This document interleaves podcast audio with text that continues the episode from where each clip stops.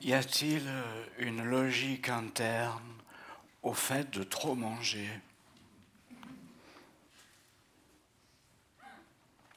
Ou bien la gloutonnerie, comme le sexe, erre-t-elle dans un vide chaotique, parfaitement réfractaire à nos tentatives pour lui trouver le moindre sens?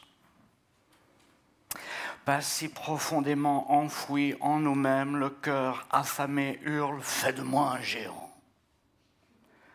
Lorsque j'étais gamin dans le nord du Michigan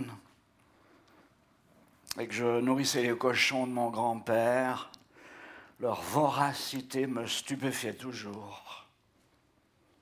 Avant que je ne sois surpris à rêvasser et réprimandé par mes aînés, j'avais déterminé empiriquement que l'appétit des cochons était illimité. Tandis que je traînais dans la cour de la grange, ces animaux me décochaient ces mêmes regards veloutés que bon nombre d'entre nous adressent aux chefs illustres. La vie est d'une brièveté brutale et nous souhaitons bien manger pour cela, il nous faut rejoindre les grandes métropoles, au mieux encore la France.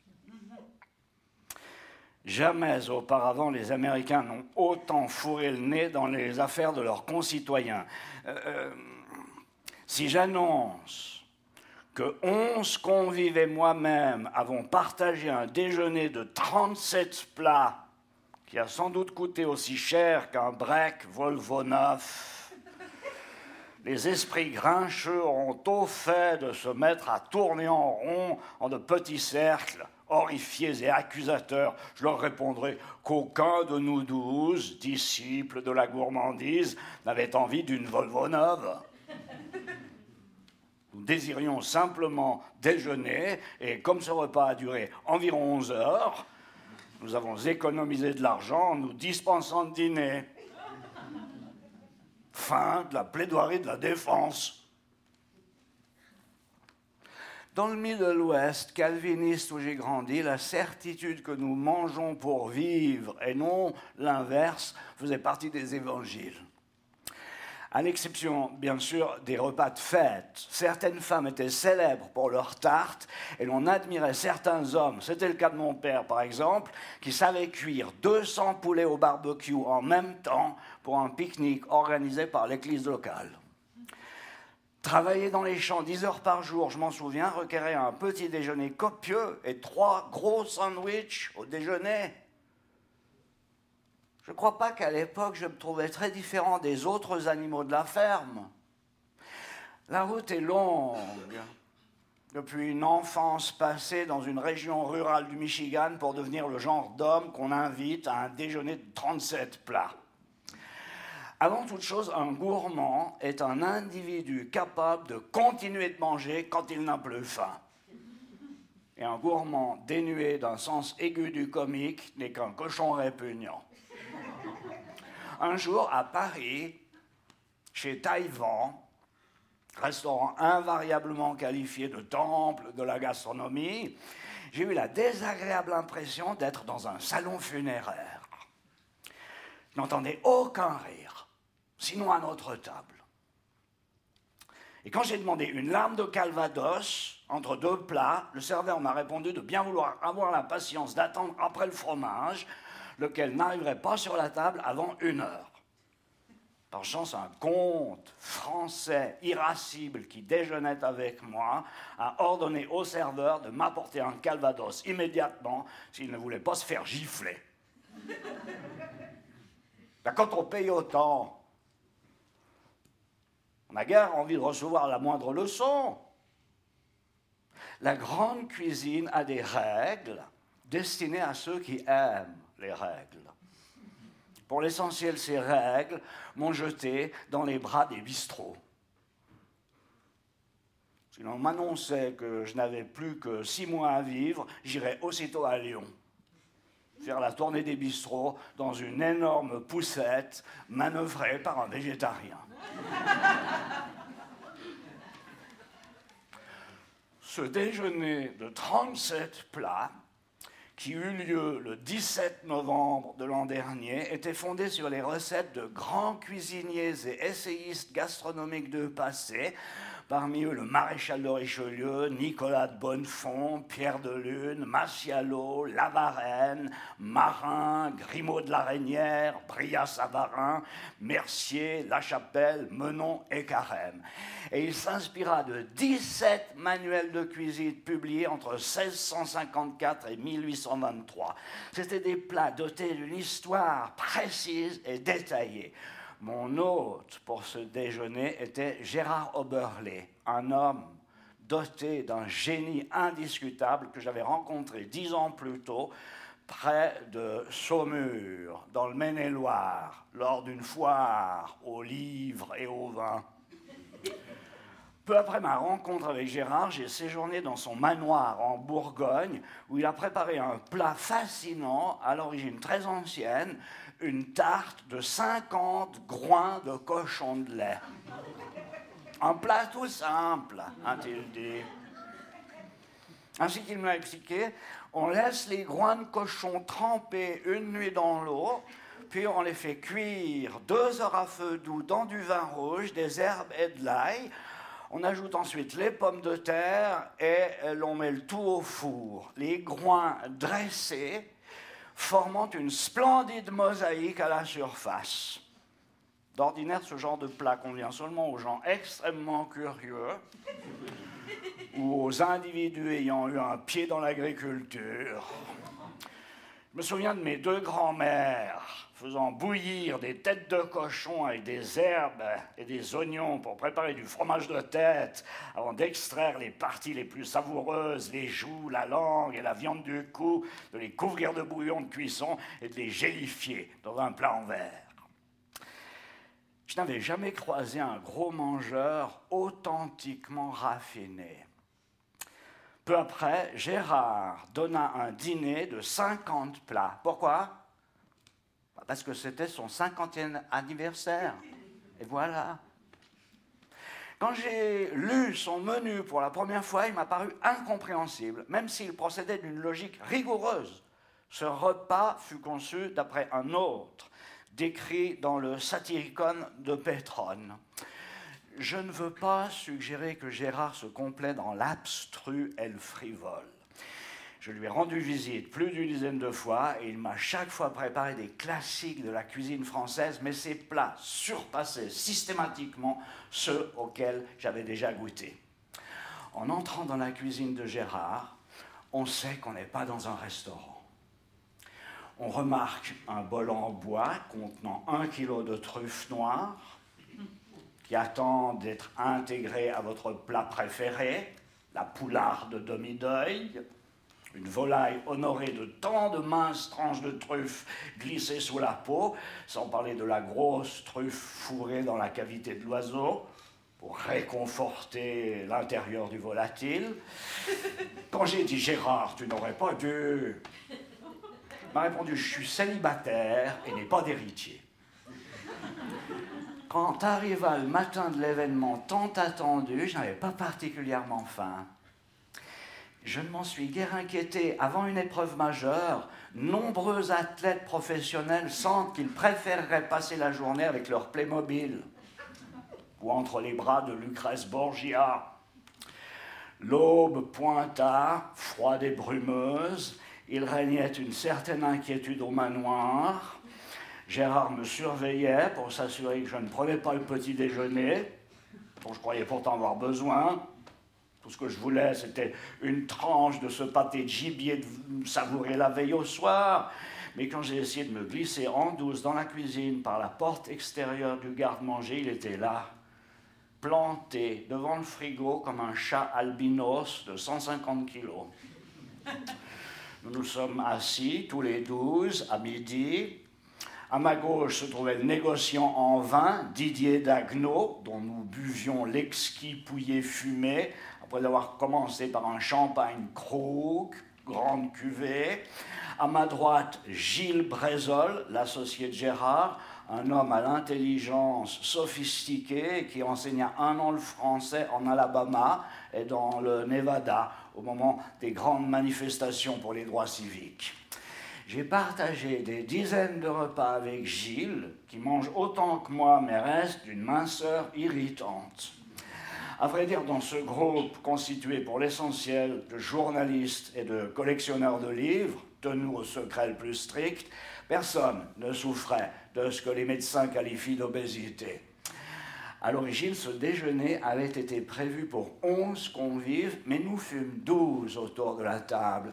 Un Français, âgé et très distingué, magnifiquement habillé et inconnu de nous tous, avait été invité par Menot, en accord avec cette superstition qui veut que toute assemblée assez nombreuse accueille un inconnu, lequel peut très bien être un ange déguisé. Menot est sorti des cuisines, son seul conseil a été courage. Nous avons commencé par une friandise pour fillette, un consommé de volaille avec dés de légumes et écrevisses, suivi de tartines de foie gras avec truffes et lard. La soupe suivante était une crème veloutée de pigeonneaux au concombre, servie avec des beignets de crête de coq. Puis est arrivée une apaisante bisque d'écrevisses. Et je me suis demandé si nous allions poursuivre longtemps sur la route de la soupe.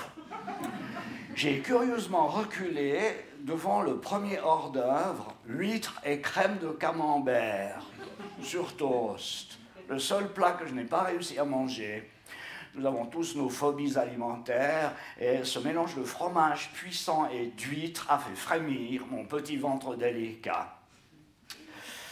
Ensuite, une galantine de gelée de volaille, glacée sur crème d'oseille, suivie d'une blague qui m'était destinée hareng frais de la Baltique à la mayonnaise. D'après ma défunte mère, ma passion pour les harengs s'est déclarée à l'âge de deux ans. Sa famille était d'origine de Suède. Et ce poisson là-bas est un produit de base. J'ai adoré la tarte de cervelle de veau au pois cassé, mais n'ai guère été emballé par l'omelette aux oursins, un plat que Louis XV se préparait volontiers lui-même. Néanmoins, c'était sûrement meilleur que le cottage cheese au ketchup dont se délectait Richard Nixon. Selon une rumeur parfaitement fondée, George W. Bush a un faible pour la mortadelle aux marshmallows.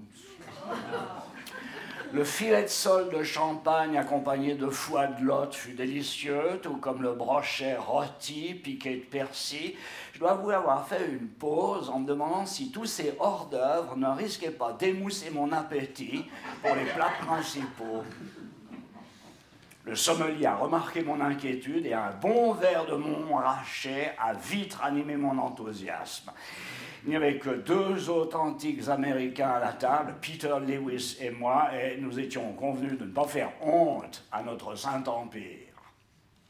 Nous avons attaqué le deuxième service, sans pause convenable, disons une promenade de 10 km en montagne et une sieste de 8 heures. Les plats sont bien sûr devenus plus substantiels.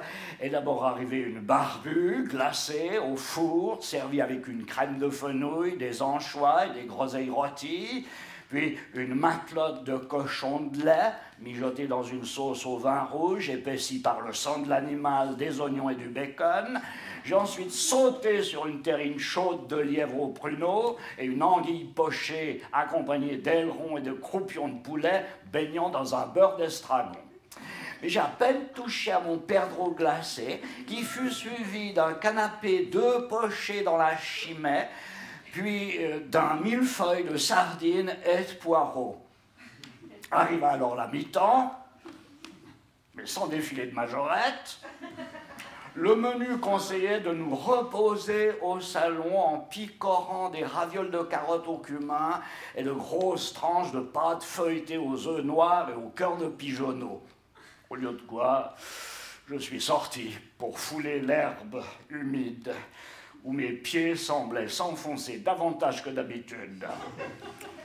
Debout sur les pelouses entourées de murs, j'ai commencé à me dire que ce genre d'agape n'était peut-être pas très raisonnable à la fin de l'automne de ma vie.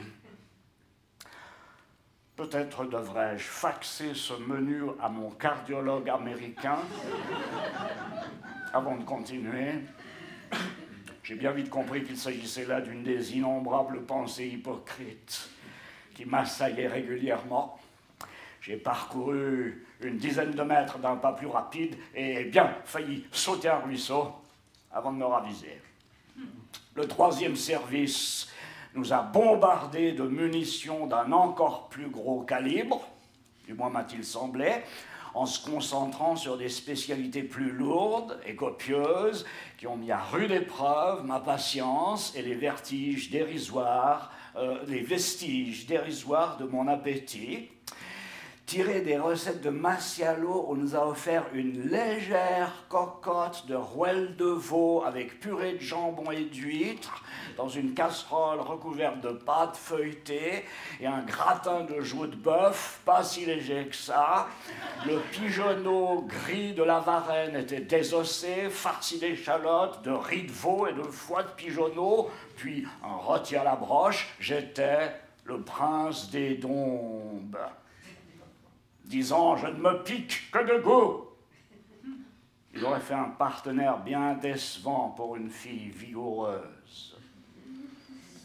On imagine la Dulcinée frustrée accrochant une échelle de corde à la fenêtre de sa chambre en haut de la tour pour faire grimper les chevaliers errants, ou mieux, pour les coupeurs de bois et les palefreniers, tout ça pendant que le prince s'échauffait en cuisine.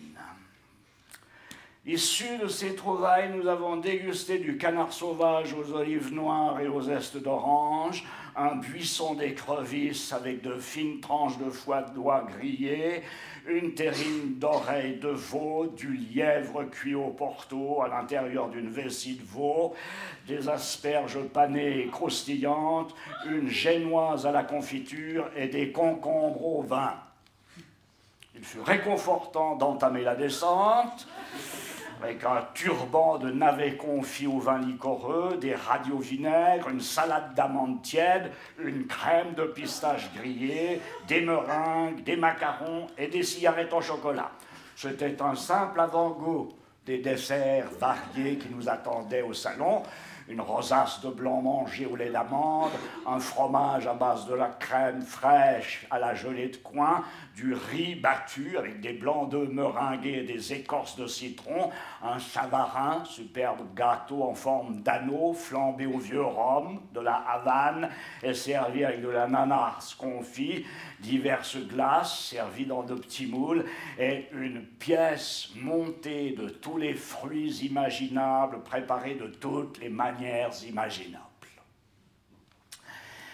Hélas, les notes que j'ai prises durant ce repas sont à moitié effacées et tachées par les exsudats de la flore et de la faune cuisinés ce jour-là et par les vins qui pleuvaient sur nous comme dispensés par le meilleur arrosage automatique du monde.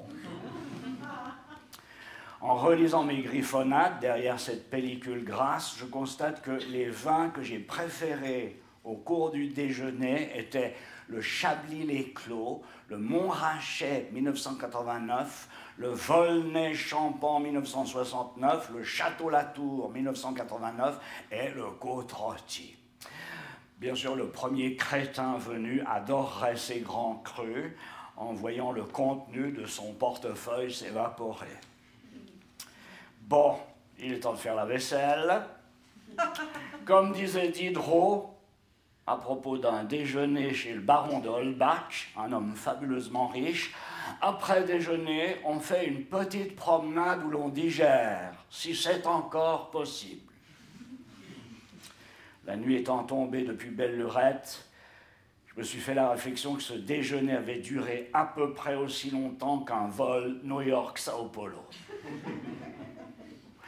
Au salon, mes camarades bâillaient au lieu de sangloter ou d'avoir le souffle coupé. Ah, voilà un autre exemple de la banalité du mal. Nous venions de commettre un grave péché, celui de la gloutonnerie, et personne ne se tordait de culpabilité. J'ai remarqué que les Français sont beaucoup moins sujets que nous aux maladies de cœur, en partie parce qu'ils semblent indifférents aux angoisses liées aux doutes ou aux remords. Ma mère, une Suédoise luthérienne, demandait volontiers à ses cinq enfants Qu'avez-vous accompli aujourd'hui? Si je lui avais répondu J'ai mangé 37 plats et dégusté 13 vins, elle m'aurait aussitôt chassé de la maison dans la nuit noire. Elle était aussi cette maman de fer qui disait avec un infime sourire en référence à l'œuvre de ma vie, tu as gagné pas mal d'argent avec tes mensonges. À minuit, tout en sirotant un misérable verre de cognac des années 1920 et en fumant un Havane Churchill, j'ai pensé que ce n'était guère le moment idéal pour réfléchir aux valeurs éternelles. J'étais assis près de Gérard, qui, tel un chérubin, discourait sur les subtilités historiques de certains plats. En un sens, nous étions des anthropologues médico-légaux, travaillant d'arrache-pied sur le terrain.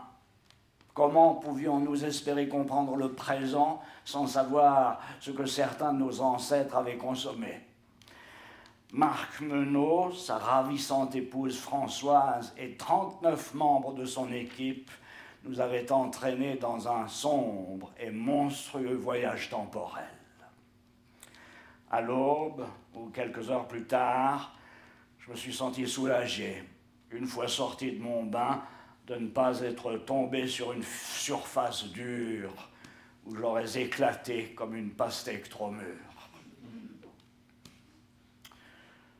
bon nombre d'entre nous, pour bon nombre d'entre nous, aucune question ne domine plus notre quotidien que y a quoi au déjeuner Puis quand celle-ci a trouvé sa réponse, y a quoi au dîner Certains murmurent que tout cet intérêt porté à l'alimentation en Amérique est vraiment excessif, mais je ne partage pas cet avis. La bonne bouffe est une arme salutaire pour lutter contre la vie pourrie que nous menons. Selon la rumeur la plus intéressante que j'ai entendue, l'addition de ce festin aurait été payée par un milliardaire louisianais qui n'a pas pu y participer à cause d'un pélican coincé dans un réacteur de son jet Gulfstream. Ce dernier détail était si extraordinaire qu'il paraissait véridique. Pour mon dernier soir à Paris, avant mon vol de retour et le hot dog roboratif à la mode de Chicago qui m'attendait à l'aéroport O'Hare, Peter et moi avons dîné chez Tout Mieux, ma vieille adresse de secours à côté des Invalides. Nous avons bu un simple gigondas et j'ai commandé deux plats de légumes avant de craquer au dernier moment et d'ajouter un confit de canard. Les longs vols sont physiquement épuisants une alimentation judicieuse est le fondement d'une vie saine. Dans l'avion d'Air France, je suis resté plongé dans des réflexions profondes, du moins en ai-je eu l'impression sur le moment. Il en va de la nourriture comme du sexe, des bains, du sommeil, et de la boisson, leurs effets ne durent pas. Toutes ces choses se répètent, mais sont en nombre fini. La vie est une expérience proche de la mort et notre esprit tortueux est prêt à tout pour en accroître l'intérêt.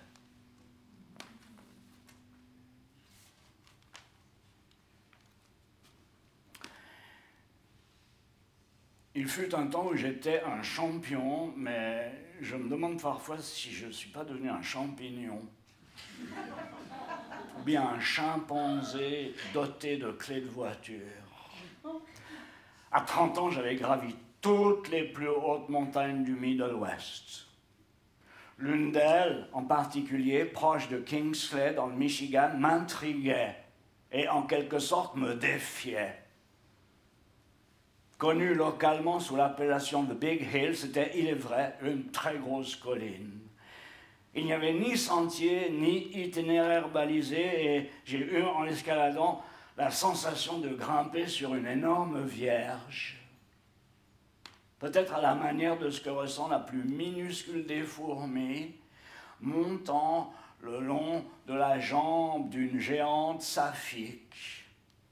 Après qu'elle se fut baignée, la géante, dans une source au cœur de la forêt.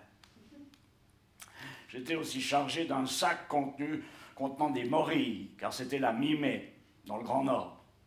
En redescendant, alors que je sanglotais de froid et d'épuisement, j'ai traversé une épaisse brume de moustiques, mais dans la rivière Manisti, j'ai eu la chance de pêcher une truite brune de plus d'un kilo.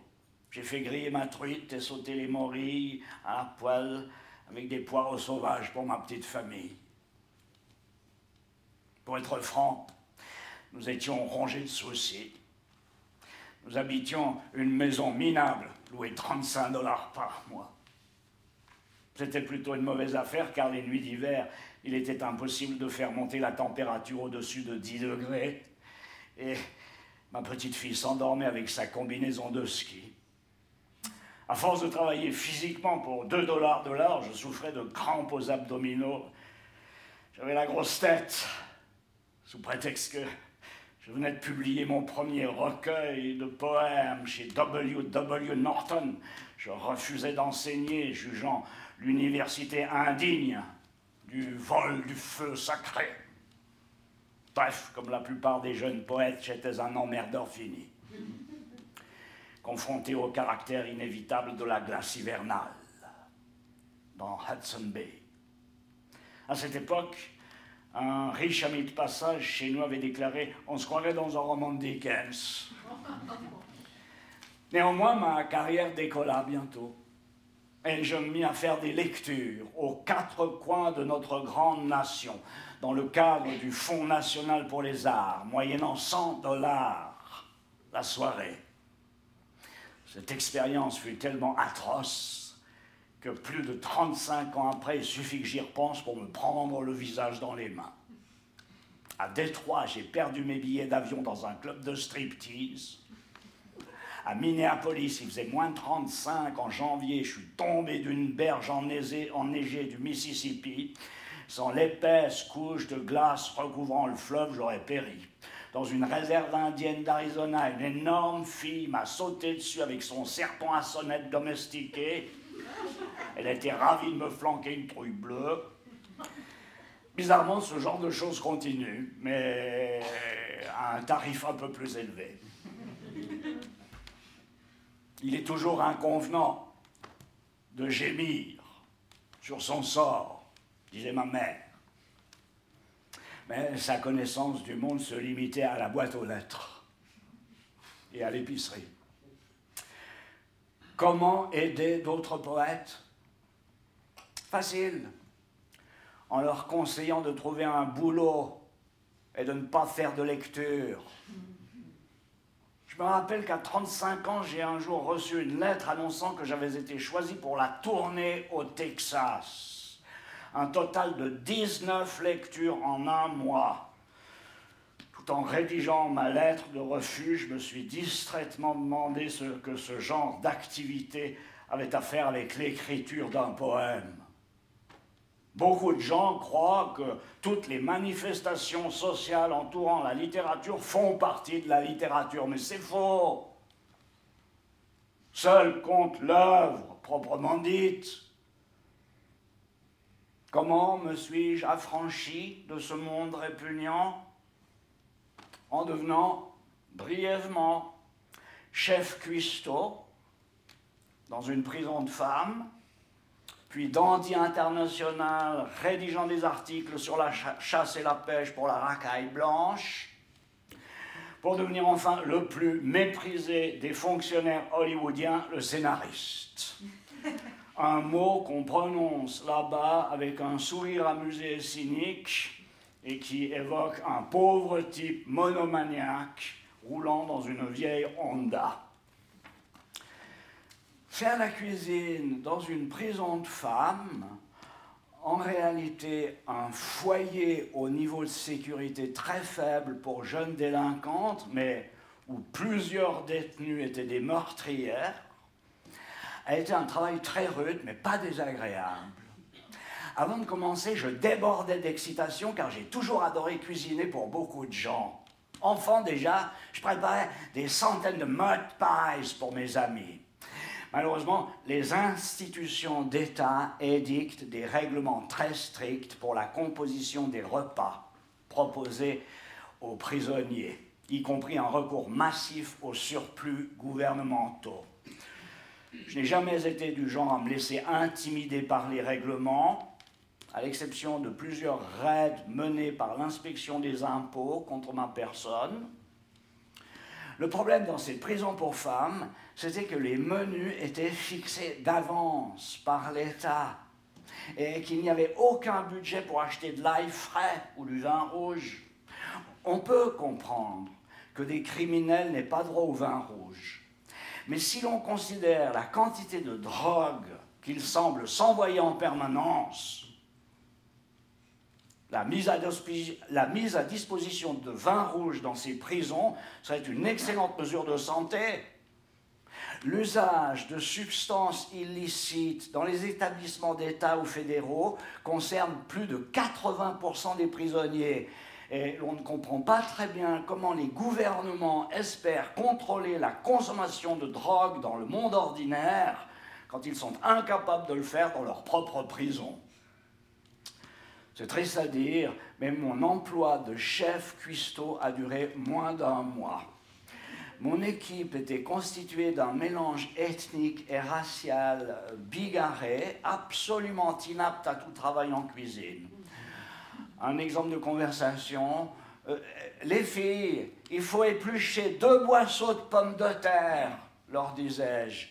Bouffe ta mère, Blanc-bec, rétorquait Vera, très grosse afro-américaine qui dit de l'héroïne dans les bas-fonds de Détroit. Chinga su madre renchérissait Rosa, mule, pour la même drogue à Sonora et le reste à l'avenant.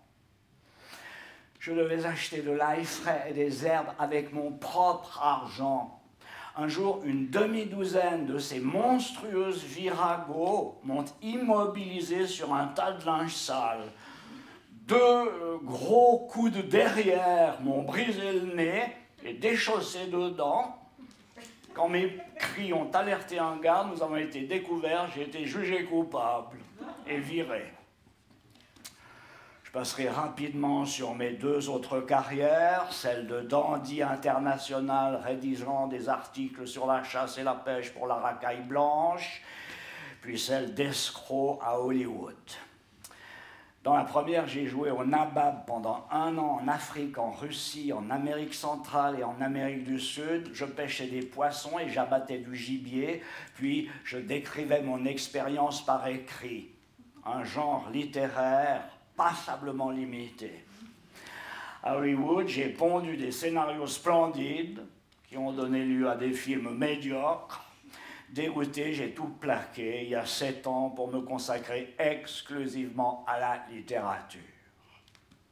Depuis que j'ai renoncé à l'industrie du cinéma, j'ai fait 14 tournées promotionnelles pour mes livres entre les États-Unis et la France, des expériences aussi détestables que la Bauge à cochon de Hollywood. Le monde de l'édition et celui de Hollywood sont très occupés à se cloner l'un l'autre, car ils abritent les mêmes viscères visqueux qu'on trouve dans le poulpe.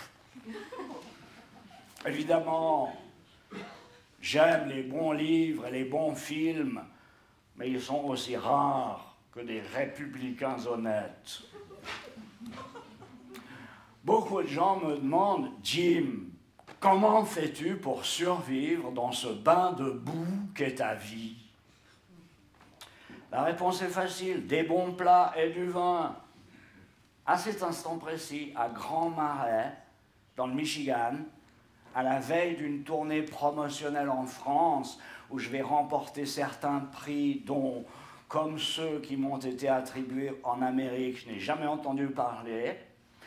Je viens d'ouvrir une bouteille de sangre de taureau, un rouge espagnol ordinaire, mais qui comprend un ingrédient secret, le sang d'un taureau. Bien sûr, les taureaux ne sont pas les maîtres à penser les plus fiables. Et j'aurais mieux fait d'ouvrir un vaqueras sans des cailloux. Mais on ne trouve pas ce vin dans la péninsule nord. Quand votre sang est trop liquide, buvez du sang. Même du faux sang fait l'affaire. Notre force vient de la métaphore, pas de la réalité. J'ai découvert ce secret garantissant vigueur et santé en consacrant moins de dix minutes à la lecture d'un livre de médecine chinoise. Je reconnais que je suis loin de maîtriser le sujet, mais qui en a quelque chose à faire? Le monde est plein d'experts imbéciles. Mâchez une feuille quelques minutes et vous connaîtrez l'arbre. Tout le monde devrait comprendre que la seule chose la plus difficile à atteindre est la mélodie immobile qui suppose l'harmonie. Les dimensions de la nature, de l'univers, réduisent les prétentions et les inventions humaines à de simples broutilles. L'ADN d'une puce est plus complexe que Mozart même si, je l'avoue, je préfère écouter Mozart qu'une puce morte. Lors d'une récente tournée promotionnelle pendant laquelle j'ai visité 19 villes en 35 jours, j'ai eu recours au concept chinois de similitude. Ainsi, ai-je pu empêcher mon cœur et mon cerveau d'exploser. Quand j'avais l'estomac barbouillé, je mangeais des tripes sous forme de menudo dans les restaurants mexicains. Quand ma bouche était lasse de babiller, je mangeais de la langue de bœuf dans les restaurants juifs et du guanciale et des joues de porc à l'italienne. Pour le mal de pied, c'était les pieds de cochon.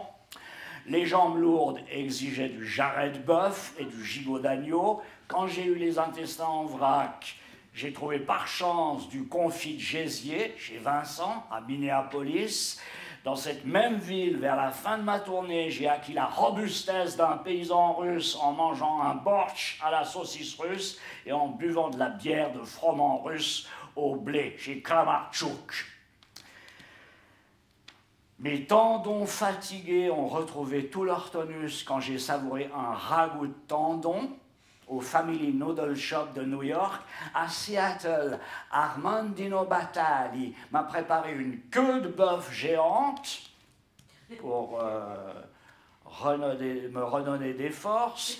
Et à New York, son fils Mario et moi avons dégusté 40 plats dans ces restaurants afin de ne laisser de côté aucun des fondamentaux culinaires possiblement négligés lacune monstrueuse de la restauration américaine, on ne trouve presque aucun établissement qui propose à la fois de la cervelle et des testicules, même si on les sert souvent non loin de chez moi, dans le Montana. Bon, vous voyez ce que je veux dire? J'avoue avoir dépensé davantage d'argent que d'habitude pour ma pharmacopée digestive. À présent, je suis à la veille d'une tournée promotionnelle en France où je trouverai aisément de la cervelle et de la langue, et puis de l'aile de raie au beurre noir, laquelle m'aidera à survoler le marigot culturel de la publication, les photographes et le bavardage sans fin. Je passe mon dernier jour dans le Grand Nord. Après avoir préparé mon dîner, un simple sauté de poulet à l'espagnol, je pars faire une longue promenade dans la nature sauvage avec le fantôme de ma chienne, Rose, décédée cet été des suites de mon inattention, car je me remettais de ma tournée promotionnelle, en proie à l'un de ces splendides errements de l'esprit et de l'imagination, j'aperçois parfois Rose au cours de mes promenades. Elle file à travers le paysage, cet air blanc, se détachant sur la verdure, à la recherche d'oiseaux fantômes.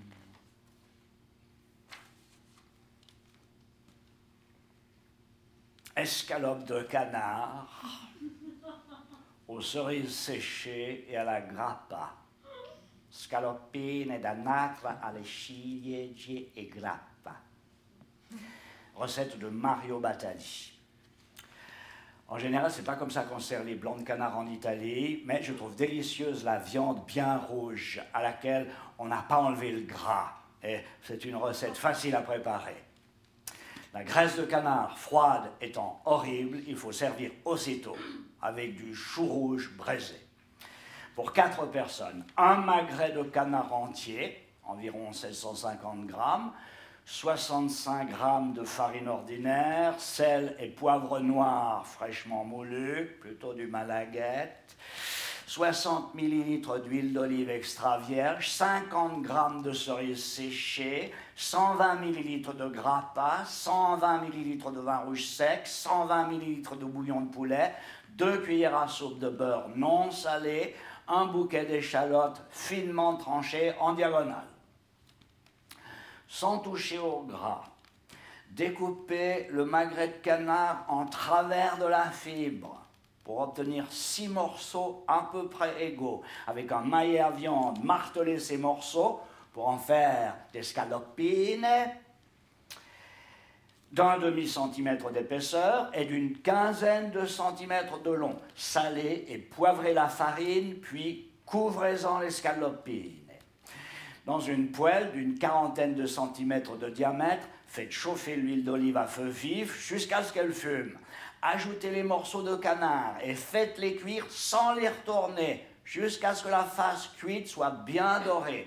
Ajoutez les cerises, la grappa, le vin, le bouillon, le beurre, puis portez à ébullition, laissez cuire jusqu'à ce que le liquide ait réduit de moitié, 6 ou 7 minutes, puis retournez les morceaux de canard, attendre encore une trentaine de secondes, transférez le canard dans des assiettes chaudes, saupoudrez d'échalotes et servez sans attendre. Nous mangeons volontiers les espèces aviaires qui chantent le moins bien.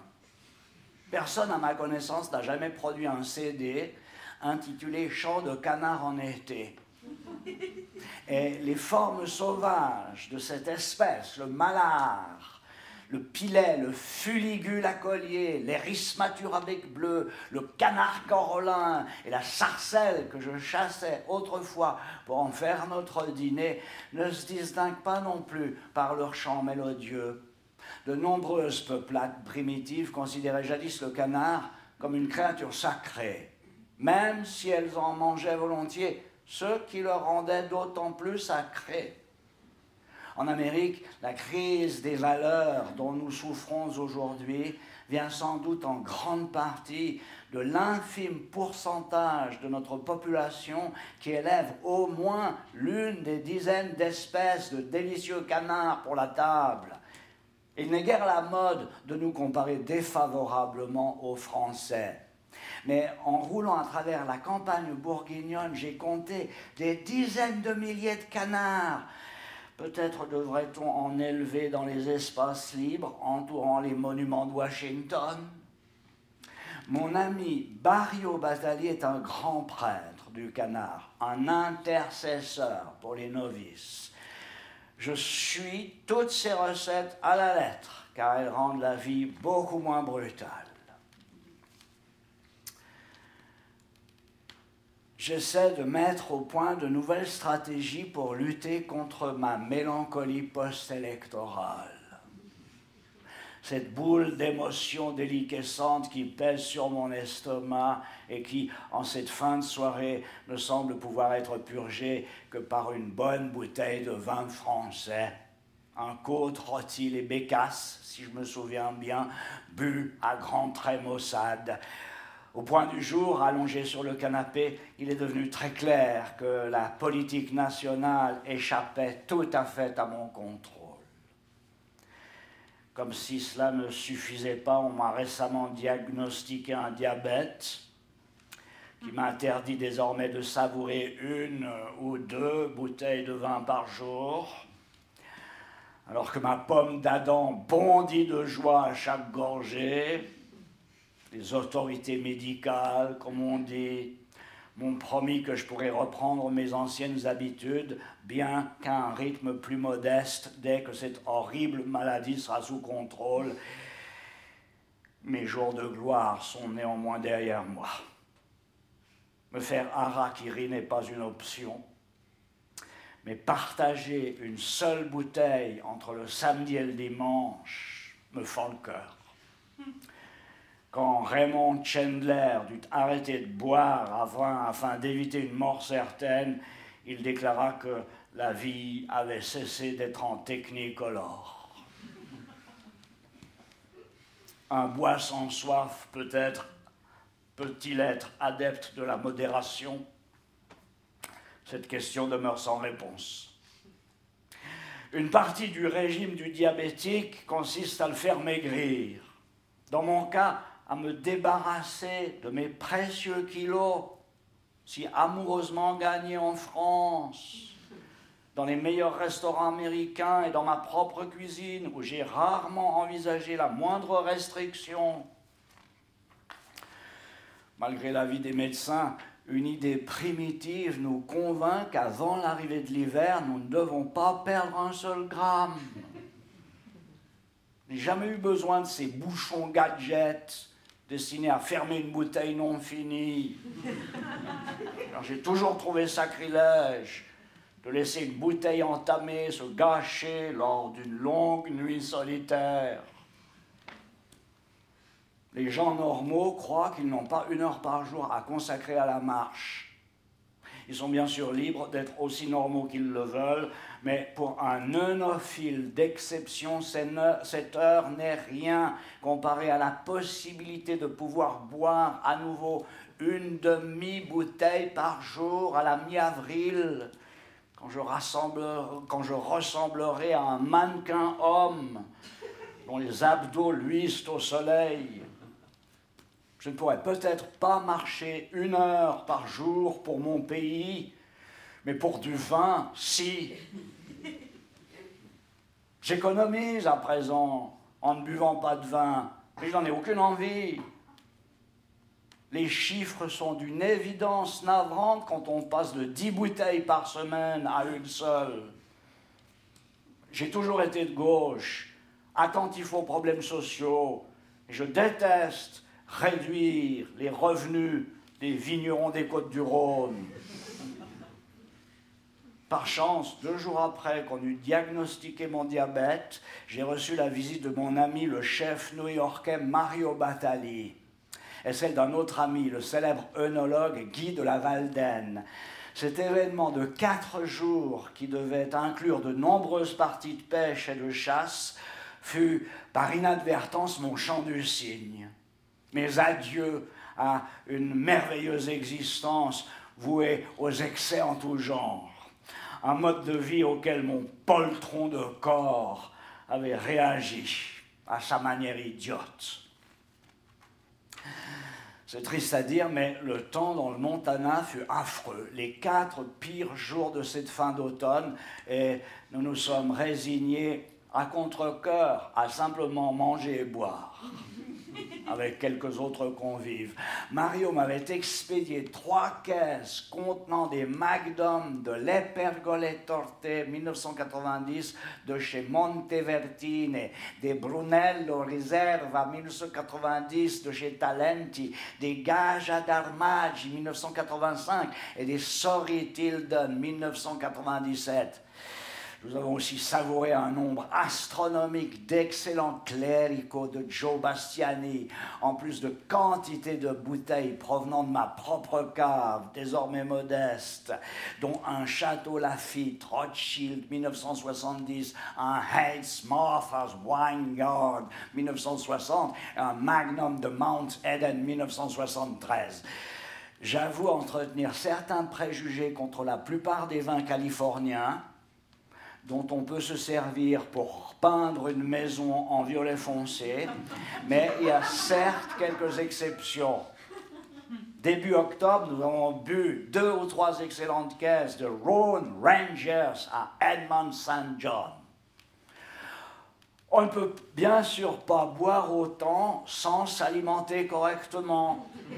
Le premier soir, nous avons préparé de simples côtes de bœuf de Kobe, d'un kilo chacune.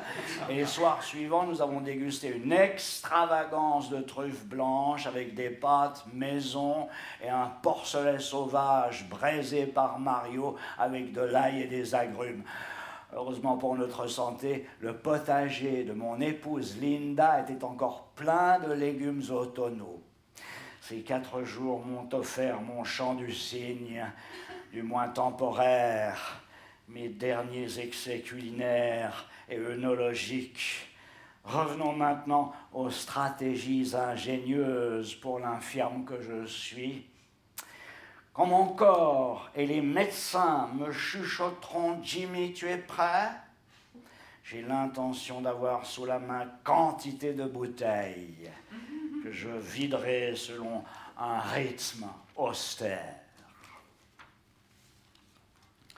Mon humble liste inclura des vins sur lesquels je peux compter pour me remonter le moral, ainsi le Bandol, Domaine, Tempier, surtout Tourtine et Migua, le Châteauneuf du Pape, Vieux Télégraphe, le Collioure de Tourvieille, le Vaqueras sans des cailloux, écrire des romans, c'est comme extraire le sang des pierres l'Ermitage, le Nuit Saint-Georges que j'ai dégusté lors d'un déjeuner dans les vignobles de Confuron et quelques grands échezeaux que je mériterai en escaladant la tour Eiffel tout nu au cœur de l'hiver.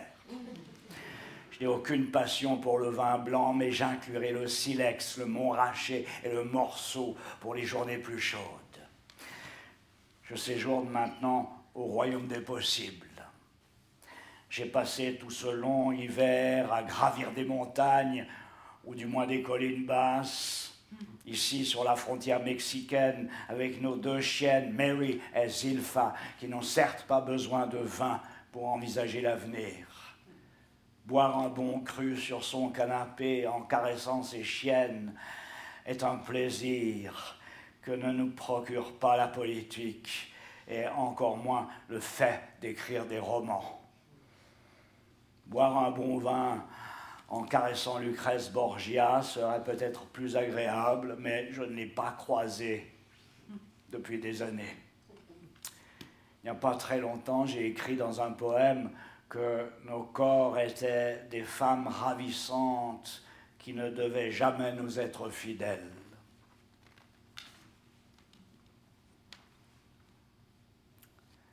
Donnez-moi des femmes, du vin et du tabac jusqu'à ce que je m'écris suffit assez. Vous pouvez continuer sans objection jusqu'au jour de la résurrection, car je le jure, ils seront toujours ma Trinité bien-aimée. John Keats. Ce poème a sans doute été écrit quand John Keats était jeune et un peu turbulent. Au fond de chaque vieux poète, où qu'il aille se cache un immense réservoir de sentimentalité relatif à l'existence que, jeune poète, il a mené. Quand j'avais 19 ans, à Greenwich Village, un bar minable situé à l'est de Bleecker Street, après McDougall, servait un verre de rouge ordinaire pour 25 cents. Par une journée peut-être morose, cet unique verre de vin pouvait engendrer une extase littéraire. En cette période de vache grasse, mon budget mirobolant était de 1 dollar par jour pour manger, d'un autre dollar pour le vin, et le reste servait à payer ma chambre, sans fenêtre, à 7 dollars la semaine. Cette vie austère ne diminuait en rien ma passion pour Rimbaud ou Keats. Ce dernier étant le plus singulier poète lyrique des lettres anglaises. Étudiant médiocre, je ne m'intéressais nullement au jugement critique, et plus d'un demi-siècle plus tard, c'est toujours le cas. J'étais attiré par ce qui faisait chanter mon cœur, dans ce que mon père appelait cette vallée de larmes. Attiré donc par le vin et la poésie. Un ami, le lumineux poète du Nebraska, Ted Cooser, notre poète officiel, deux années de suite, m'a confié qu'il avait dû arrêter de boire il y avait des dizaines d'années de cela parce qu'il tombait sans arrêt dans les escaliers. Ça paraît une raison plus que valable. Quant à moi, j'ai dû lever le pied vers l'âge de 45 ans pour éviter d'avoir arrêté complètement. J'avais une jolie cave à l'époque et la perspective de ne pas savourer tous ces grands crus m'était insupportable. Et puis, je n'avais pas envie de passer le restant de mes jours à m'abstenir complètement de quoi que ce soit. Comme le poète français Gérard de Nerval l'a dit, il faut boire, sinon quelqu'un boira à ta place. Malgré tout, il est évident que l'on doit renoncer à une belle femme quand on la bat. À partir de la fin de l'adolescence, j'ai travaillé un certain nombre d'années dans une ferme horticole. Et mes tâches consistaient entre autres à tailler les vignes. À cette époque de l'année, il fait d'habitude froid et il pleut, et la terre est boueuse. Mais dans un vignoble, c'est le moment de s'initier au mystère du vin. Les cèpes et le sol semblent morts, à moitié gelés, et l'on doute de l'avenir de toute chose, y compris du sien. Mais ensuite, quand arrive le printemps, les feuilles poussent sur les pieds de vigne, et vous avez la chance d'avoir une petite amie qui aime rouler avec vous à travers la campagne, avec une couverture et une bouteille de gros rouge à 70 cents, pour faire l'amour dans une pâture ou un champ de céréales. Le vin bon marché, tout ce que vous pouvez vous offrir dans votre Dodge de 1947, mais il vous permet d'ignorer les moustiques. Après une froide journée d'octobre passée à chasser les oiseaux, un bon verre de whisky est agréable. Mais lors de mes parties de pêche ou de chasse, j'ai tendance à me limiter au vin. Par ailleurs, les coups de boutoir des alcools forts diminuent les chances de préparer un bon dîner, tandis que la chaleur graduelle et irradiante du vin accroît l'attention qu'on porte à la cuisine il y a plus de 30 ans, j'ai écrit une chanson à boire qui commence ainsi. Je veux mourir en baisant, ennemi de la civilisation. Je me promener dans les bois, pêcher et boire. Je vous offre ces vers, pas forcément comme un article de foi, mais pas loin. Un peu comme la sainte trinité des femmes du vin et du tabac, énoncée par Keats qu'il est mort de la tuberculose à 26 ans. Une maladie qui a privé le monde de maintes splendeurs poétiques. Je finis par un magnifique passage de sa correspondance consacrée au vin de Bordeaux. Je ne bois jamais plus de trois verres de vin et jamais d'alcool ni d'eau. Bien qu'à ce propos, l'autre jour, Woodhouse m'ait emmené dans son café et qu'il ait commandé une bouteille de Bordeaux. Or, j'aime le Bordeaux. Et chaque fois que je peux en avoir, il faut que je le boive. C'est la seule chose du palais à laquelle je trouve un plaisir sensuel. Ne serait-ce pas une bonne idée de vous envoyer quelques plants de vigne Il écrit à son frère et à sa sœur. Serait-ce possible? Je vais me renseigner. Si vous pouvez faire venir du vin comme le Bordeaux pour boire pendant les soirées d'été sous une tonnelle, car c'est vraiment si bon, ça vous remplit la bouche d'une fraîcheur jaillissante avant de descendre, froid et sans fièvre. Et puis, on ne le sent pas se quereller avec le foie. Non, c'est un pacificateur. Et il repose aussi tranquille tranquille que dans le raisin. Et puis, il est parfumé comme la reine des abeilles. Et sa partie la plus éthérée monte au cerveau sans assaillir les appartements cérébraux comme un taureau en rut dans un mauvais lieu qui fonce contre chaque porte en se cognant la poitrine. Au contraire, il marche plutôt comme Aladin dans son palais enchanté, à pas si doux qu'on ne les entend pas. D'autres vins d'une nature plus lourde et plus alcoolisée transforment l'homme en silène. Celui-ci en fait un Hermès et donne à la femme l'âme et l'immortalité d'Ariane, pour laquelle Bacchus gardait toujours un bon chai de Bordeaux, et même celui-ci ne put jamais la persuader de boire plus de deux coupes. J'ai dit de ce même Bordeaux que c'est l'unique passion de bouche que j'ai. J'ai oublié le gibier. Je dois plaider coupable en ce qui concerne le blanc d'une perdrix, la croupe d'un lièvre, le croupion d'un tétra, l'aile et le flanc d'un faisan et d'une bécasse passime. John Keats, extrait d'une lettre à George et Georgiana Keats en date du 18 février 1819.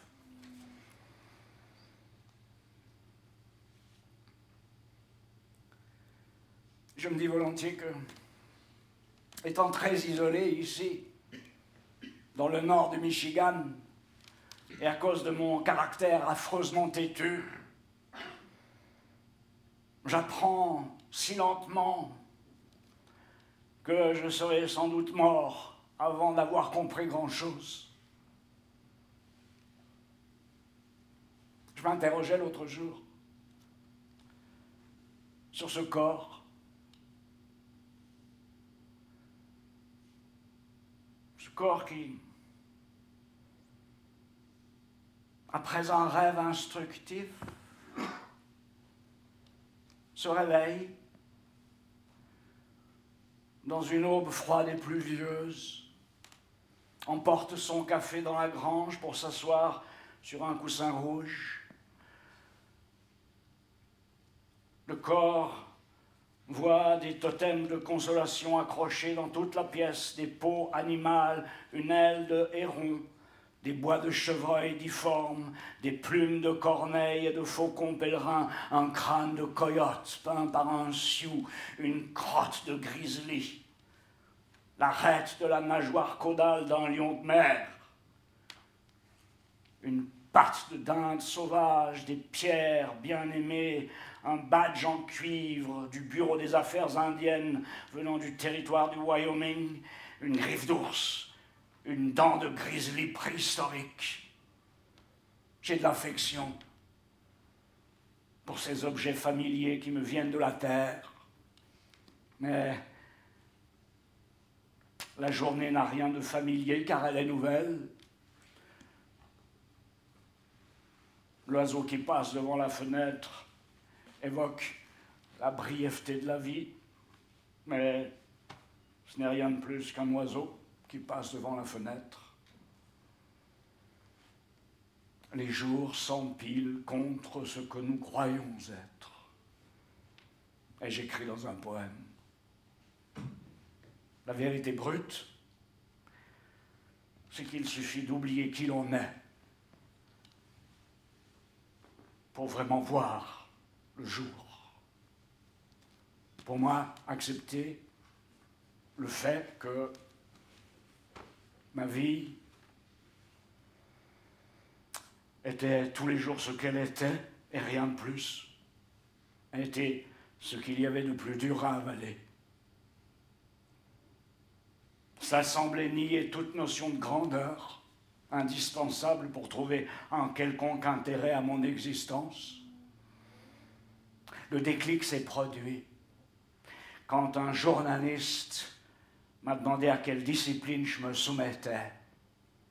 pour être productif. À cet instant, j'ai pensé que la discipline,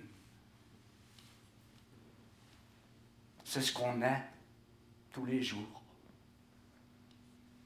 Le degré de conscience que l'on est prêt à avoir. Le Tao Te Ching dit agis sans faire, travaille sans effort.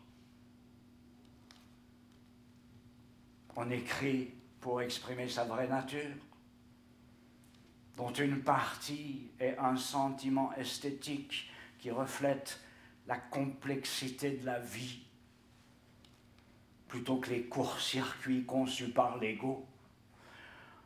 En supposant acquises les techniques nécessaires, l'art peut alors émerger du silence, plutôt que des dogmes post-modernes qui consistent à s'auto-administrer de violentes décharges d'aiguillons à bétail.